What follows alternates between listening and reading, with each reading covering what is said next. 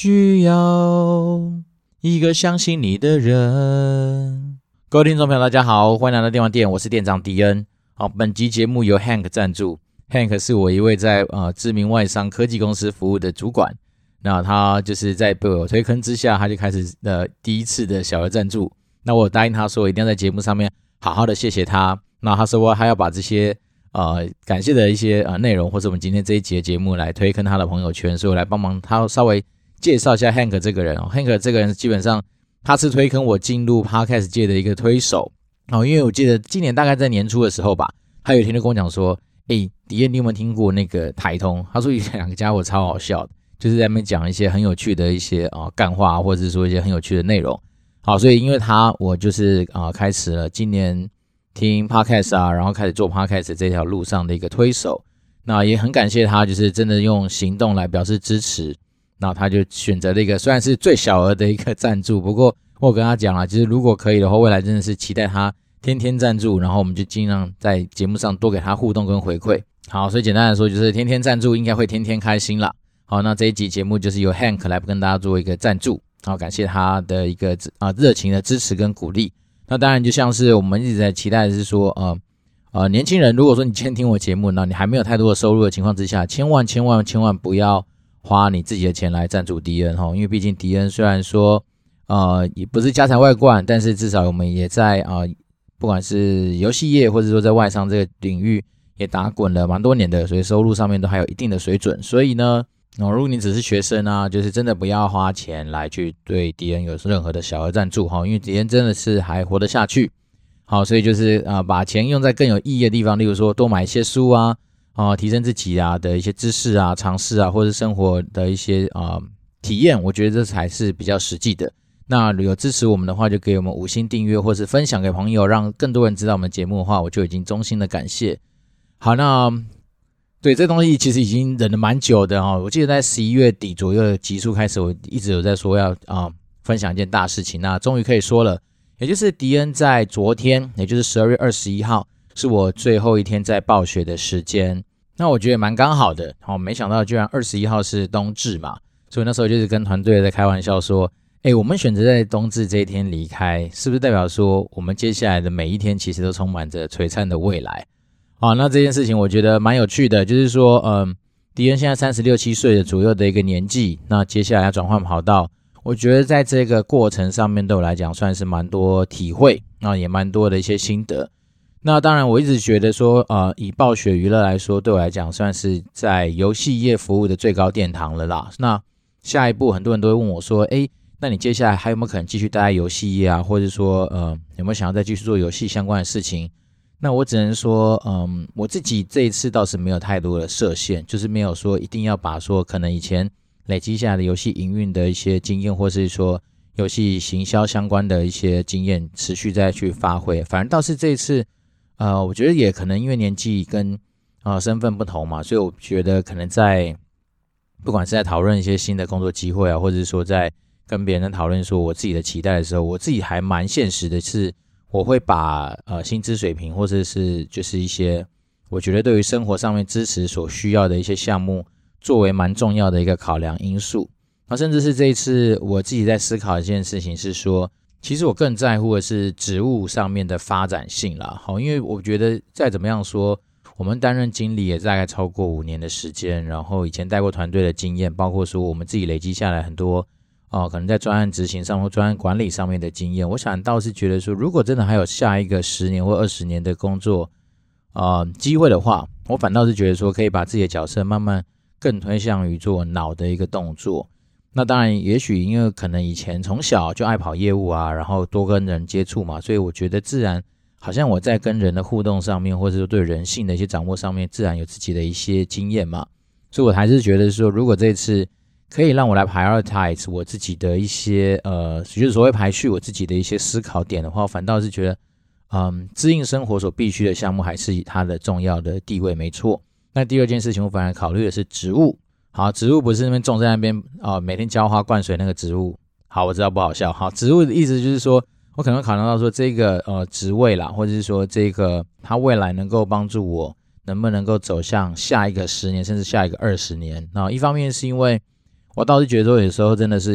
呃，刚好要换工作，那也会是一个非常好的一个开端，就是说，哦，你有机会可以去挑战看看一些，呃，可能以前在公司上面你需要透过蛮多年资才能够就是晋升到的一些职位啦，哦，所以这是刚好也算是蛮感谢说，哦，也许是我们一直来的，啊，秉持的信念就是广结善缘嘛，然后再来是。始终真的在，不管是在节目上面，或者说对我自己朋友的互动跟相处上面，我就是一直以来都是不藏私的去奉献。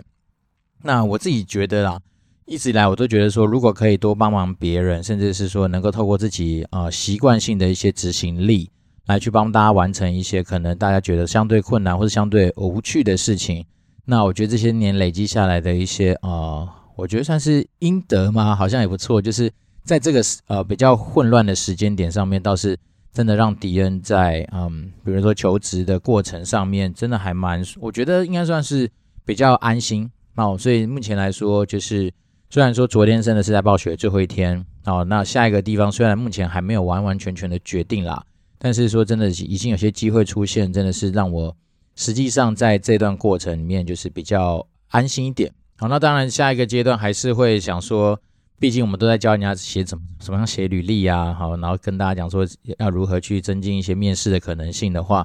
那当然我接下来也许吧，我自己给自己点时间，就是也许利用呃现在开始到明年过年中间，除了就是说，因为我弟跟我妈刚好都有机会从国外回来，那我想要多跟他们相处一下，因为毕竟我们基本上常年都没有办法就是陪在身边，所以想说利用。这段空档可能就利用一月多的时间，当然他们隔离的时候我不会回家啦。我说隔离完之后，可能比较多的时间相处，然后我们也来交流一下，说这几年的一些工作上面的心得，然后就此来去深深刻的思考一下，说我到底下一步要往哪个地方去。那当然除了这个家人的陪伴之外啊，我应该会就是在呃一月份吧，稍微比较应该说更积极的，不能说稍微比较，应该是要全力以赴的来去看看这个市场上。究竟怎么样来去定义迪恩这样子的一些经验值，然后所带出来的一些价值性？好，那简单来说就是我很好奇，说我自己到底在市场上现在还值多少钱？那究竟还有哪些地方的不足？好，甚至是说到底还有没有什么东西是我以前所没有去呃接触过的啊？所以我自己都蛮好奇，就是说以我们现在就是常在跟人家分享说一些职涯的一些选择跟考量上面，那实际上自己来去面对它的时候，要怎么样来去做一些准备？好，那我自己是说，其实我真的觉得这次离开暴雪啊，心情你要说嗯不复杂，好像也不会；但是你要说复杂嘛，好像也还蛮平静的。好，那之所以会说平静，是因为我觉得至少我们在这段期间呢、我在暴雪这段期间，就是秉持自己一直来工作上面的一些初衷，然后搭配暴雪。其实我们暴雪人啊，都是以说我们能够提供那种 APEC 的那种呃，就是史诗级的一些品质的东西为傲啦。那我自己这样回首这几年下来，确实是，也就是。嗯，可能以前没有那样的体会，但是自自从加入暴雪之后，很多时候我在就是面临说，不管是一些什么中文在地化的一些呃翻译的文件的 review 啊，或者说我们在提一些计划上面的一些思考跟呃发想的时候，我们其实都是秉持就是说，诶，这个东西到底有没有机会，真的是能够把我们所谓的史诗级的精神带出去？那有的时候，当然很多人会觉得说，哎呀，我们都那种钻牛角尖啊，都针对一些那好像。看似不是那么重要的一些文案啊，或是说可能有些在那种中文化就是配音嘛的那些小细节上面要去做一些优化。但是我觉得后后事后回想起来啦，就是说这几年对于这些东西的坚持，倒是也让我在嗯，比如很多东西的产出上面，然后这种经验的累积算是蛮特别的，也蛮丰富的。好，那另外一件事情是，当然像是呃，今年我好像是我们公司在硕果仅存的唯一的一个 PM 嘛，所以就是说从一开始。加入暴雪是因为《斗争特工》的 PM 开始进来，那后续开始接触了一些嗯，所有 Battle.net 的事务啊，然后在地化金流的事务，然后包括说，嗯，后面就开始接触那个呃决胜时刻相相关系列的一些呃专案管理的一些工作，然后到今年我又去承接了炉石战记的 PM 的工作，所以变成是说自己有时候觉得哦，原来自己的潜力啊，甚至是说很多东西的时间分配或者管理上面，确实还是。不错，因为至少让我们在这么多杂物的一个情况之下，都还能够尽量让每个我们服务的团队都觉得还不错，然后得到的回馈都还蛮正向的。那这件事情对我来讲，我觉得算是一个蛮不错的一个肯定跟鼓励。好，那当然可能公司有一些在发展上面的一些考量或什么，所以当然我们最后就啊、必须要离开这个暴雪这个我们很喜欢的一个园地跟环境啦。但是我自己是觉得说，其实心怀感谢哦，因为如果没有加入暴雪娱乐，其实我不太会知道说原来世界上真的有这么一个很棒的一个公司，然后怎么一个很棒的一个工作环境，然后让我见识到说，诶。其实真的 focus 在所谓的绩效产出上面，很多那种呃，我们以为认为好像必须要来框架住员工的一些繁文入节，这时候其实就相对来说就不是那么重要。好，举例，我觉得其实以前在暴雪上跟人家开玩笑说，我们这边是真心的在落实呃每一个尊重人上面这件事情的一个大精神。也就是说，当我们都认为说，哎，其实游戏公司真的要以玩电玩作为重要的项目的时候啊，其实我觉得。就我以前在橘子的经验，你很多时候是忙到你没有时间摸游戏，甚至有些主管可能对于你在摸游戏这件事情上面会给予算是相对扣分的一个可能啊。但是在暴雪的话，真的是认真鼓励你去玩游戏，甚至是你如果说今天真的是想要去了解最近然后哪些竞品很当红啊，你在上班时间就是认真的去玩竞品的游戏，到底是大家都不会说什么。那我自我自己记得最经典的案例是我那时候刚加入暴雪没多久吧。那就在打那个炉石战记啊，然后我们家的总经理哦，不夸张，他跑到我后面来看我在打电动，还说：“哦，我等下再过来找你，你先把它玩完再来找我就 OK 了。”好，所以我记得我那时候就是还蛮感动的，就是说，因为原来暴雪他是用这样子的一个精神在看待说，呃，所谓的落实他们本来就定义的时候，哎，所谓责任制啊，或者落实说就是尊重你每一个人在工作上面自己的安排，反正你只要不要影响到。我们设定的一些绩效产出的一些目标，那基本上你过程要怎么去进行？其实说实在的，我觉得这真的就是一个信任的一个极致的地方啦。那当然，我那时候去总部有看到更多我觉得很酷的一些呃工作的一些文化嘛，包括说，其实我们总部很多人会带狗啊、带宠物到公司上班。好，所以以前有时候在总部的时候就会看到一些很有趣的现象，就是诶我们在开会的时候，突然一只哈士奇，好，就像就像大剌剌走进来，好，甚至说有时候。你在开会的时候，就是有两只狗狗就在旁边玩，什么哈士奇跟黄金猎犬，而且老外很多时候好像真的都喜欢养那种大狗哦。那种大狗出来的时候，到会议室其实还是蛮有分量跟地位的，还蛮好玩的。那当然，那时候我们在总部也看到很多很有趣的一些现象啊，例如说有些人就是喜欢来一杯嘛，然后促进工作效率，所以甚至我们那时候在总部看到很多那种 pantry 里面都是。然哦，有着各式各样的不同的酒类啦，例如说什么啤酒啊、vodka 啊、whisky 啊、红酒啊，什么都很蛮多的。那我觉得东西还蛮有趣的。然后甚至是我那时候在总部的那个嗯旁边的同事吧，他桌上 基本上会放好几罐酒瓶啊。所以我就是说，呃，应该说以暴雪来说啦，暴雪娱乐我们是真的认真的在啊贯彻跟落实，就是公司所承诺你的事情。那我觉得这件事情让我来说真的是还蛮感动的，因为我们都知道说其实。很多人都会面临到一些状况，就是说，哎，好像很多时候公司嘛讲一套做一套啊，他承诺你的东西，但实际上因为可能承诺归承诺嘛，然后实际上看到哪里又因为可能传统的范文入节的习惯，或者说传统的一些啊礼俗教化之后的一些包袱，所以导致说你没办法去尊重这件事情。但是我觉得在暴雪这几年下来的心得是真的，就是我们比如说讲，我们就讲所谓责任制，那这件事情真的就是被落实到每一个人身上，而且甚至是。从上到下就是啊、非常的去遵守这件事情。好，那我刚举那个例子，其实从总经理啊到我的自己的主管都是。好，甚至说我以前还有一个主管更酷，他以前有一次在跟我好像开会吧，然后他自己就在那边玩电动。好，因为当然那个会议上不是只有我一个人嘛，可能有呃两三个、三四个人。然后当别人在讲话，可能跟他没关系了，他就在玩电动。然后甚至玩到他不小心出错牌，他也说啊，那么想说哦，发生什么大事？就他他突然就转过来说啊，没有没有了，只是。刚好就是在出牌出错，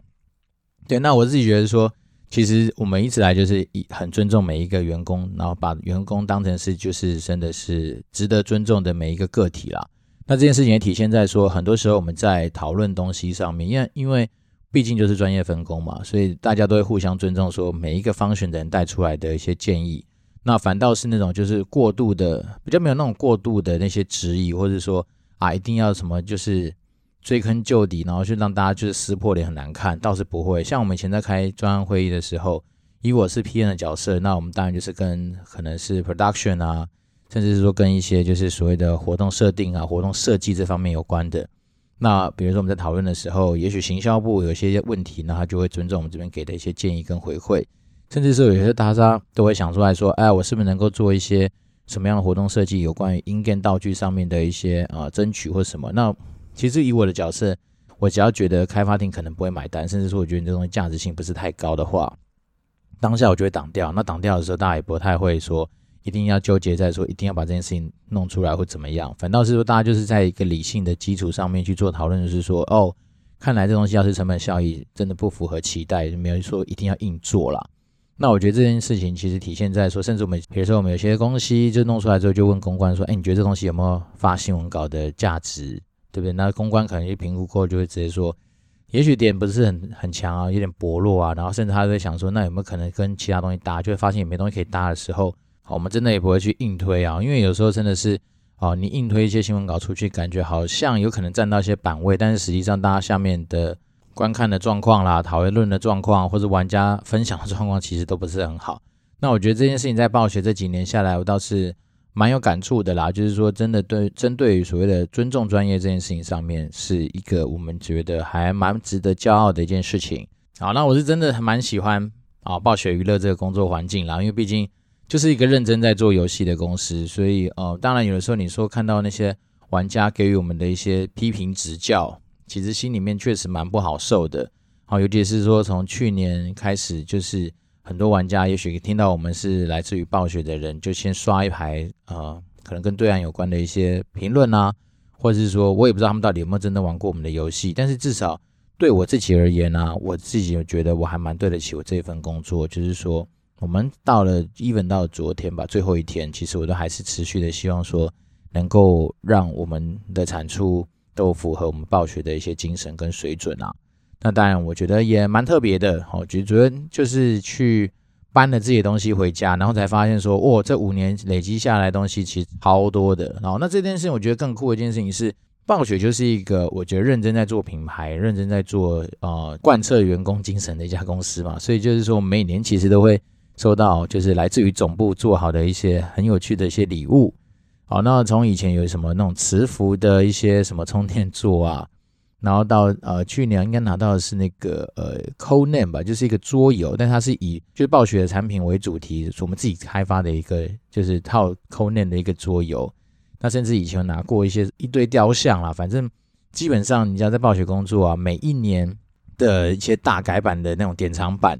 基本上就是员工人手一份，然后甚至是今年因为 COVID-19 的关系嘛，所以我们甚至更是把说，哎，你就去填家的地址，然后就会把那个那些员工的那个奖品，哦，就是礼物啦，我们叫做呃 year end gift 吧，然后就会寄到你家给你。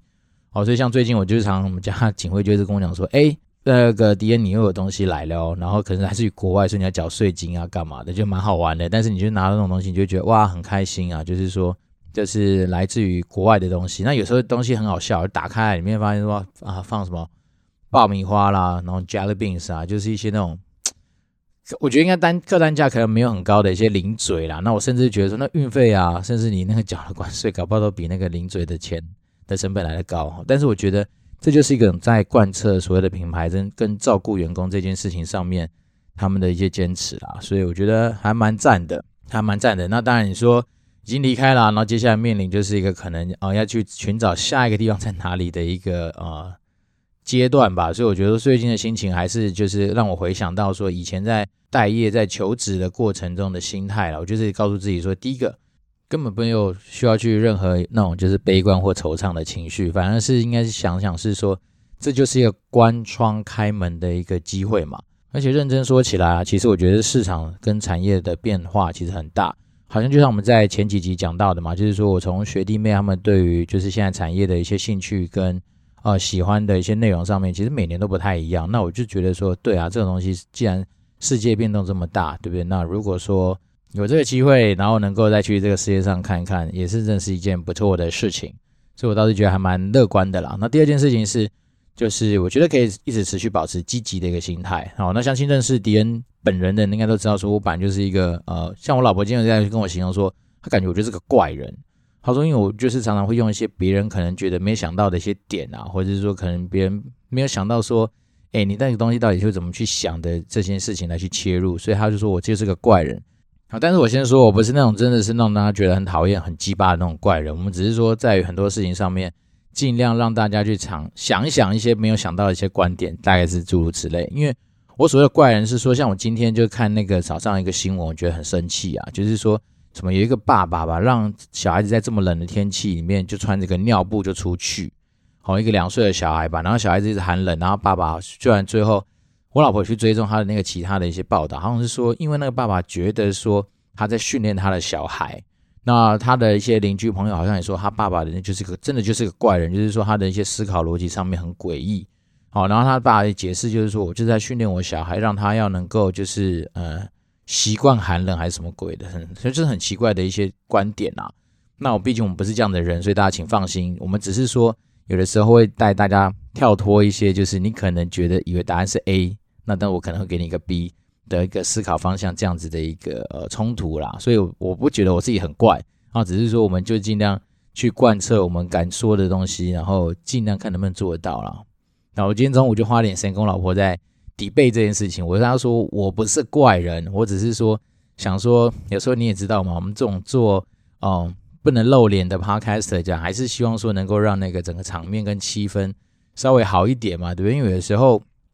过度严肃的事情，就留给我们对上面或是对长辈的沟通就好。那当然，对于平辈啊，甚至说对于晚辈，有时候就轻松一点。那毕竟我们生活中本来就已经有太多严肃的一些事情，那我们当然来听节目，或者说来跟大家平常做互动，能够越轻松，我觉得是越好了。那甚至是如果要讲学要搬学理出来的话，你当然都不是说嘛，就是。你如果处在一个相对比较放松跟呃就是轻松的状态之下，不管在学习东西上面或者吸收东西上面，自然你的效率跟效果会比较好。好，对，你说要搬课本，我们好像也稍微懂一点点东西，大概是这样子的一个角度。好了，那今天讲的比较多东西都是有关于我昨天最后一天，也就是冬至离开暴雪这件事情上面的一些啊、心得跟感触。对，那我觉得这个也蛮感谢有 Podcast 这个园地，就是让我有些东西可以透过声音。就把它给记录下来，而不是说需要打一个啊、哦，比如说万字文啊，或是多少啊，是那种就是洒狗血的文章，而是可以透过就是说我实际上呃的声音的表现啊，或者说现在相对比较，大家应该看不出来、听不出来有什么情绪吧，对不对？我觉得就是老实说，我觉得还蛮平静的。然后另外一件让我很爽、很开心的事情，就是就在录这个节目的前大概一两个小时吧，我那个六十五寸的电视终于装上去啦。哦，那我觉得。哎，真的蛮爽的，就是说，你就坐在沙发上，然后看着那六十五寸的电视，我觉得，嗯，那种感觉真的蛮赞的。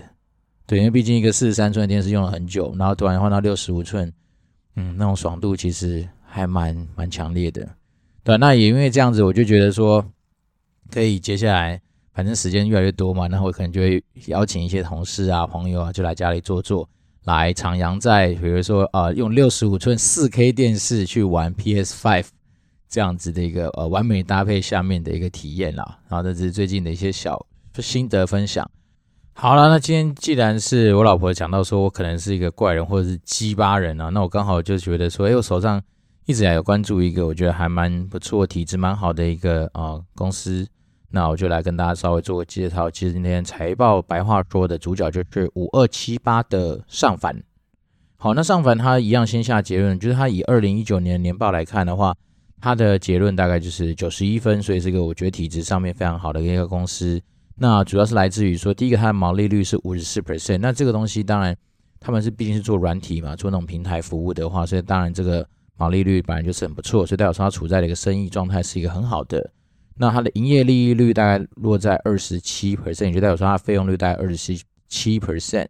那它的费用大部分发生在就是行销跟管理上面了，所以就是说，可见这种透过要做软体的啊，然后做一些市场品牌推广的公司来说的话，它的那个费用大部分都发生在人，好，或者发生在推广的行销宣传上面，所以它的费用率算稍微比较高，因为它跟所谓科技业那种正常来说大概是十五左右的话。二十七 percent 算是相对比较高的，不过它的净利率有都维持在二十一 percent 上下，所以代表说它就是一直持续稳定的在赚钱。然后我觉得更猛是它的 ROE 啊，ROE 就是一直维持在七十几到五十八中间。好，那我们以老八那时候说，假设是二十五就已经很强健，可以参考。那它从二零一八、二零一九来说，大概都是呃至少五十以上嘛，所以其实算是蛮猛的一个状态。那它的负债占资产比大概是四十 percent，也就是说啊、股东还是蛮有信心的，对于他对于这家公司的一个呃未来来说是蛮看好的。那当然，如果它发生财务纠纷的话，它也都有能够有立即清偿债务的能力。然后一方面是它的现金爆干多啊，它的现金占资产的水位大概是七十二 percent 上下，所以就代表说它的现金爆干多，所以银弹充足的情况之下，不管面临什么样大小难题，应该都能够呃迎刃而解。然后它的营业活动现金流量从二零一八年开始都是正的，然后到二零一九年是持续稳定的有在上升。好，所以代表说它真的是透过它的本业有在赚钱，那我觉得这些都是一些蛮好的现象。那我觉得其实那时候会关注上帆一个最主要的原因，是因为我知道它的那个殖利率，就是用它股价换算它的殖利率，一直来都是分都是还算不错。哦，所以我那时候我记得他的股利，如果在二零一九年的话，大概是落在九点八 percent，然后在二零二零年的话，大概也有个将近七 percent 的水准。所以以殖利率来说，对我以前而言，只要超过六，我觉得就是很赞的一个状态。那当然前提是我们都是说嘛，一定要先把体质这件事情给确认清楚。因为体质好的公司，至少呃海水退了，它裤子应该穿的蛮紧的，好，不会说有些可能是殖利率可以很好，可是它体质不太好。那这东西对我来讲，它的风险的一些啊考量上面就会比较大。所以我在挑选一些我自己觉得适合来观察，或是实际上。愿意投资下去的标的股，通常都还是一样，先看财报，先从财报里面去挑出体质稳健、体质强的公司，代表说他至少海水退了，裤子穿紧紧。那当然，另外一件事情就是看他说老板大不大方，好，他在于股利的一个分配上面，是不是真的能够让我觉得有一些呃回馈。当然，股癌者提醒大家说，股股利就算没有分，它其实也都是留在保留盈余的部分嘛。但是我自己还是希望说。每年总是期待说能够拿到一些现金的一些回馈，哪怕是我要出去吃一顿莫尔顿啊，或者是说去微风超市逛街买一些几百块钱的醋啊或酱油，你也要有一些银蛋嘛。所以我还是个人比较喜欢看到有稳定的股利的一个呃收入啦。所以这是我自己的一些想法。那另外一个呢，如果我们就它现在的股价来看，就是它股价之于它的呃短期股价啦，之于它历史股价平均的一个水位的话，它目前大概。在低于一个标准差左右的区间徘徊，所以呢，我们如果我们搭配说它本身体质很稳健，是一个很赞的一个体质的情况之下，那它股价现在又算是一个比较低点，所以我们基本上会把它列为说虽然是一个低价股。好，那当然我就我们那个系统跑出来，就是说所谓的呃低价股，就是对我来讲是一个可以参考的一个项目。那当然另外一件事情是，它其实我们一个最好就是说它又低价，然后本身体质又很强健，然后真的是非常。漂亮的话，那其实我们最假设这样讲，一百分可能是低估哦。如果被评估下来是低估的话，那就代表说它未来成长的机会就相对来说就更有机会。那低价的话，其实已经是很漂亮的一个水位。那当然，我们一般来说，大部分很多可能被市场上大妈所关注到的股票，even 它的那个呃，或者我们不要讲股票来讲公司好了，那 even 它的那个体质很强健，但是它可能说股价已经冲到不知道哪里去了。那我们就会觉得说，它可能处在一个过热的状态。那过热状态，也许对我来讲，我的习惯就是必须要等啊，就是说啊，把它放进我的观察名单，我去等它。那中价位的话，我就要看状况，就不一定会做。所以我自己基本上都会挑低估或是低价的东西来去特别的去留意它，甚至是愿意去把我的银弹就是把它投资下去，因为毕竟。我也不太像说，呃，一些那种专职投资人可以手上持股一个二三十档、三五十档啊。对，那当然今年比较特别，是因为听了股癌嘛，然后在股癌的介绍之下，我觉得 Telegram 里面很多人都会好像那种帮你打的那种兴奋剂啊。有时候晚上用那个尾鱼在看盘的时候，就会觉得说啊，比如说反正是刷卡嘛，他是用刷卡入金啊，所以很方便啊。有时候就是几百几千美金就买几张股票这样放着啊，所以还蛮好玩的啦。就是说对。我在做美股上面，我反倒是美股的 portfolio 打开，真的还蛮多的。那今年真的是疫情后面，大家就是对于很多东西的一些呃复苏上面的期待或怎么样，我也不，其实我讲真的，我也不太去帮他找理由，但是我都是找得到说，哎，我以前在关注美股上面，我发现体质不错的一些公司，然后我这样去慢慢的放着它，啊，大概也都有个呃七八 percent 以上的获利嘛，那甚至是跟着买那些什么，嗯、呃，今年 IPO 的一些股票，我也搞不清楚他在干嘛，就乱涨乱喷啊。然后像人家介绍什么一个什么 PLTR 吧，然后看着那个 Telegram 大家很兴奋在那边买，然后我想说好，那就啊、参与嘛，表示尊重跟 respect，然后就会买之后发现，哦哟，他就我也不知道什么，反正那时候就是也没想太多，然后就最近昨天，昨天还前天看吧，好像就是一百四五十 percent 的一个获利啊。那当然因为我本来就是耐米户啊，所以你说那种。好，看起来账面上面好像几百 percent 的那种获利，但实际上我们绝对金额大概顶多是让你出去吃个一两餐而已啦。所以就是一个呃有在参与，然后有感受到那种觉得说在美股都是开绿色的那种感觉是还蛮好的，那也蛮好玩的啦。那我只是说单纯这几年下来，呃，身边陆陆续续有交到一些就是很爱投资的朋友，然后有一些机会去接触跟交流。那当然，我觉得有有时候古来讲的很对啊，就是说那种投资这种东西。方法是一个，但实际上有时候很多时候你是在对抗自己的心性或者你的人性。那这件事情也稍微回馈给我。昨天晚上其实，呃，因为我就是发了一个 Facebook 的发文嘛，就说，哎，我要离开暴雪啦，等等。然后开始就会有一些朋友可能私讯我，跟我一些交交流跟接触。那你就会发现有些人那种最近刚好 update 他的近况，是他最近开始，哎，发现原来 投资股票很好玩，然后就疯狂的一直跟我讲一些。哎，他觉得好像不知道是哪里听来的一些标的物或什么，那我用财报帮他看一下，我就是跟他讲说，不要不要不要，这些这这几间公司都不太好，他的财报的体质都蛮烂的。可是他那时候我也不知道什么，他就一头热，就一直觉得说可以啦，可以啦，这种短线可以操作，短线可以什么样？对啊，我是觉得说，呃，我会替蛮替他紧张，是真的，因为我觉得说对我来说啦，其实很多时候你的生活之中不能够都只是放在。所谓的投资啊、看盘啊、盯盘这件事情上面，哦，那如果他占占据你太多的时间，其实好像有时候也会让你对于其他生活啊，或者说你自己人生跟人际上面的一些拓展，可能会有些阻碍啦。等于我感觉他从他的那个昨天的字里行间里面，大概五句话里面，大概三四句话都在那边讲说，呃，要要投资要赚钱，然后最近开始玩短线很好赚啊，然后怎样怎样的，我就觉得。身为一个好朋友啦，我还是会蛮替他担心的。当然，因为他他一直表明说他才刚投资没多久啊，那我只是觉得说，就我们自己也默默的买一些有的没有的东西，买了几年下来嘛，那你就会发现说，其实对我们来说比较适合的做法，可能真的就是，嗯，就是 buy and hold 啊，然后就是给他弄下去，他自然成绩上面好像都有一定的一些回报。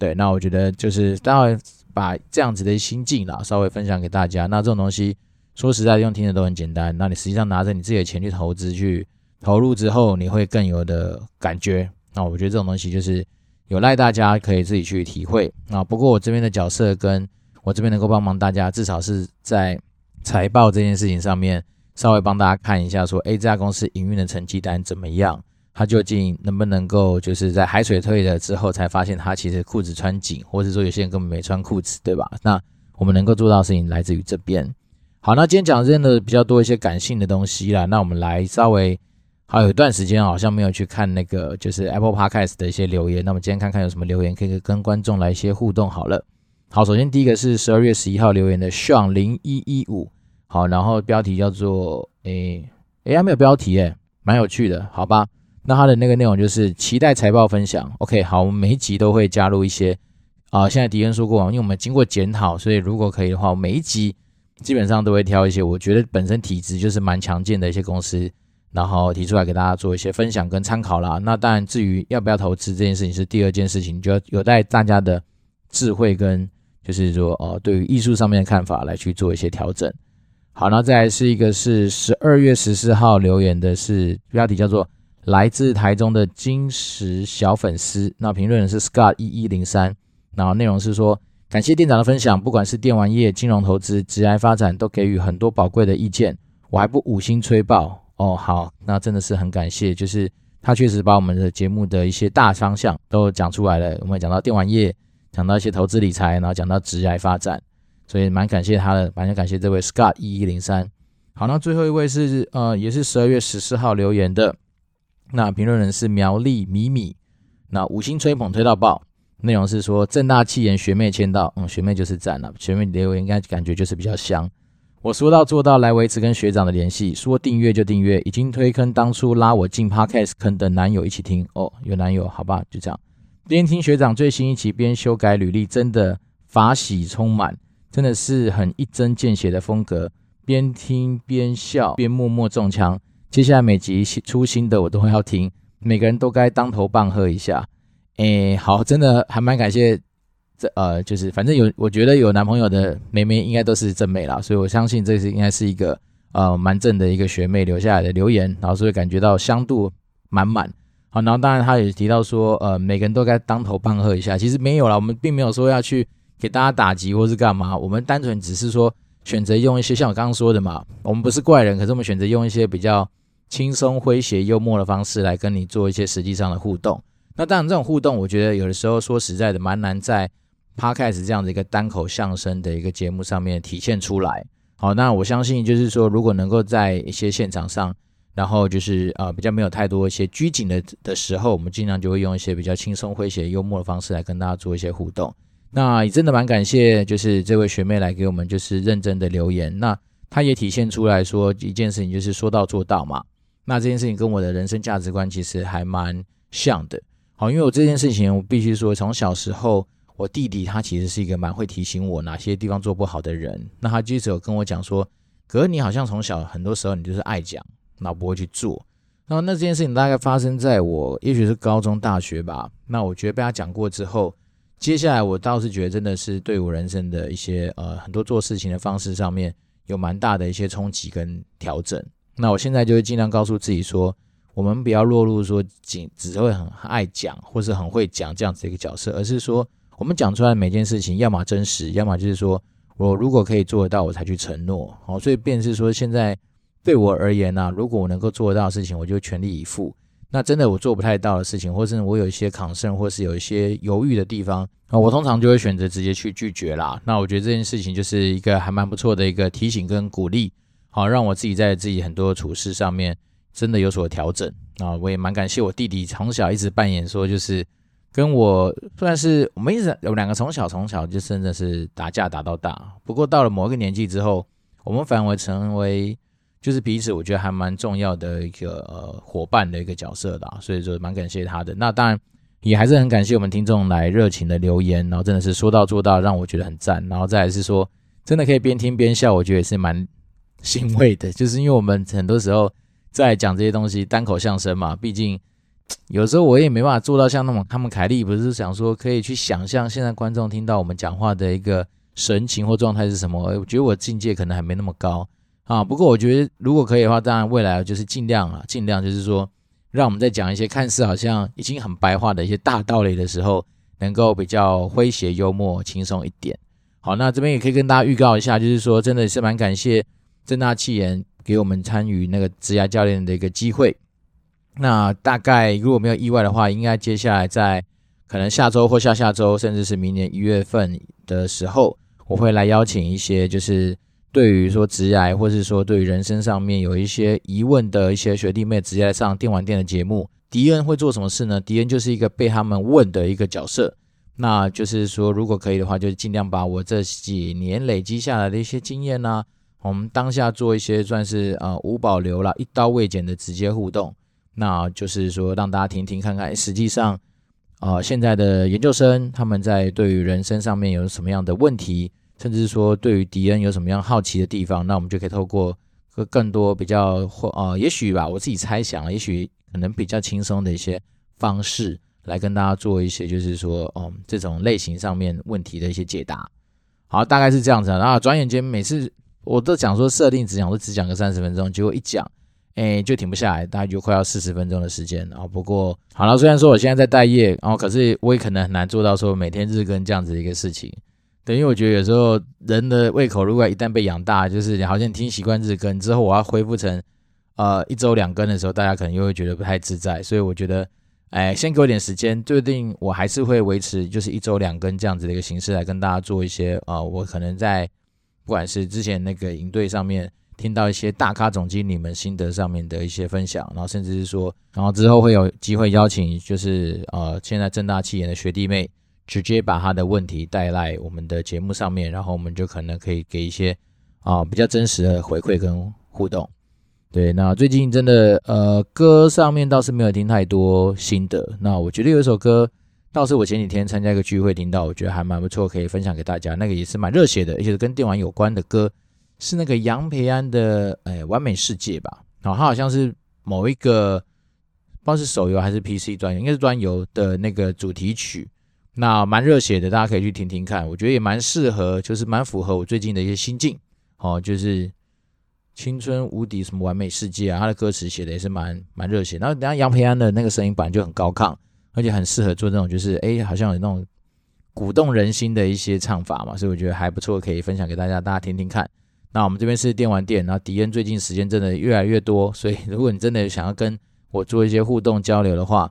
啊，可以寄 email 到 communicate dwd at gmail dot com，或是说就是在我们的 Apple Podcast 下面给我们五星留言。那当然，如果说你身边的朋友，有遇到一些职涯上面需要人家去给他一些不一样意见的回馈，或是说呃鼓励的时候啊，那你的话欢迎就可以把我们的节目分享给这些你的亲朋好友啦，或者是说哎你的同学、同才或者同事，那让我们一些好东西能够持续走下去。那当然最近小额赞助开啦，还是要在节目最后非常感谢今天这一集的赞助人，来自于知名外商公司的主管。好，那他的一个小小的小额的鼓励，其实真的让迪恩。倍感窝心，而且真的是觉得说，没想到原来这个东西还真的能够抖内成功，然后真的有一些那账上看到金额的那个状况，我觉得蛮特别的。那蛮感谢 Hank。那当然，如果如果有机会的话，我们就会持续感谢我们这是对于迪恩给予鼓励跟啊赞助的每一个干爹。哎，对对对，干爹。好了，呃，好，废话不要讲太多了。反正总之，我们这边是电玩店，那我是店长迪恩，那我们就下回见喽，拜拜。